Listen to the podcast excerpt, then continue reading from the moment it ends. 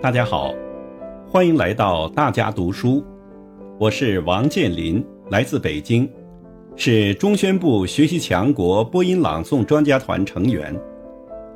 今天我为大家朗读的内容是：把国家发展建立在更加安全、更为可靠的基础之上。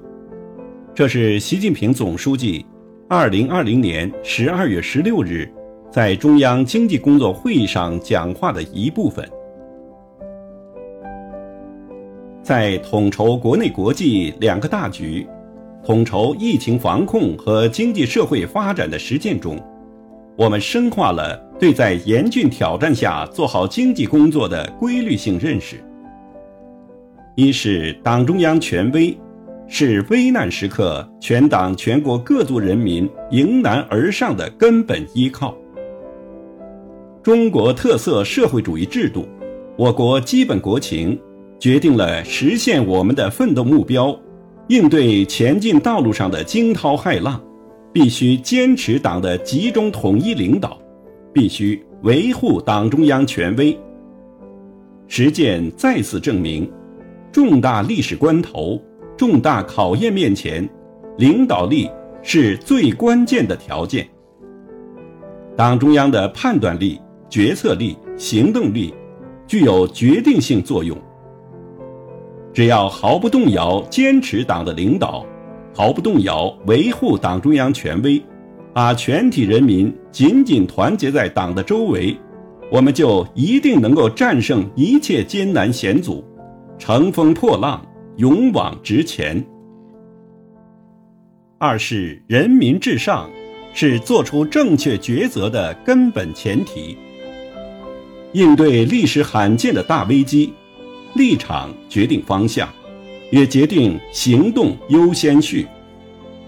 我们党始终代表最广大人民根本利益，坚持立党为公、执政为民。大义面前，我们坚持人民至上、生命至上，确定了先控制疫情，再局部复工，然后全面复工的最优路径。实践再次证明。只要心里始终装着人民，始终把人民利益放在最高位置，我们就一定能够做出正确决策，并依靠人民战胜一切艰难险阻。三是制度优势，是形成共克时间磅礴力量的根本保障。上下同欲者胜，在大灾大难面前。我们众志成城，临危不惧，坚持发挥党的领导和我国社会主义制度的政治优势，协同调动各地方各部门、各领域各方面力量，聚集起战胜困难的强大合力。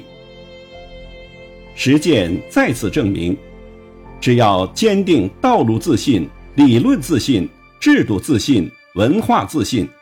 坚持集中力量办大事的制度优势，我们就一定能够使全党全国各族人民紧密团结起来，发挥出攻坚克难、推动事业发展的强大能量。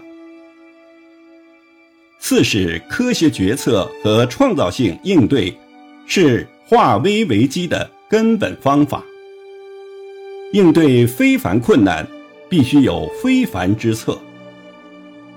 这次冲击，既不同于1929年世界经济大萧条，也不同于2008年国际金融危机。供给中断、需求萎缩同时发生，挑战前所未有。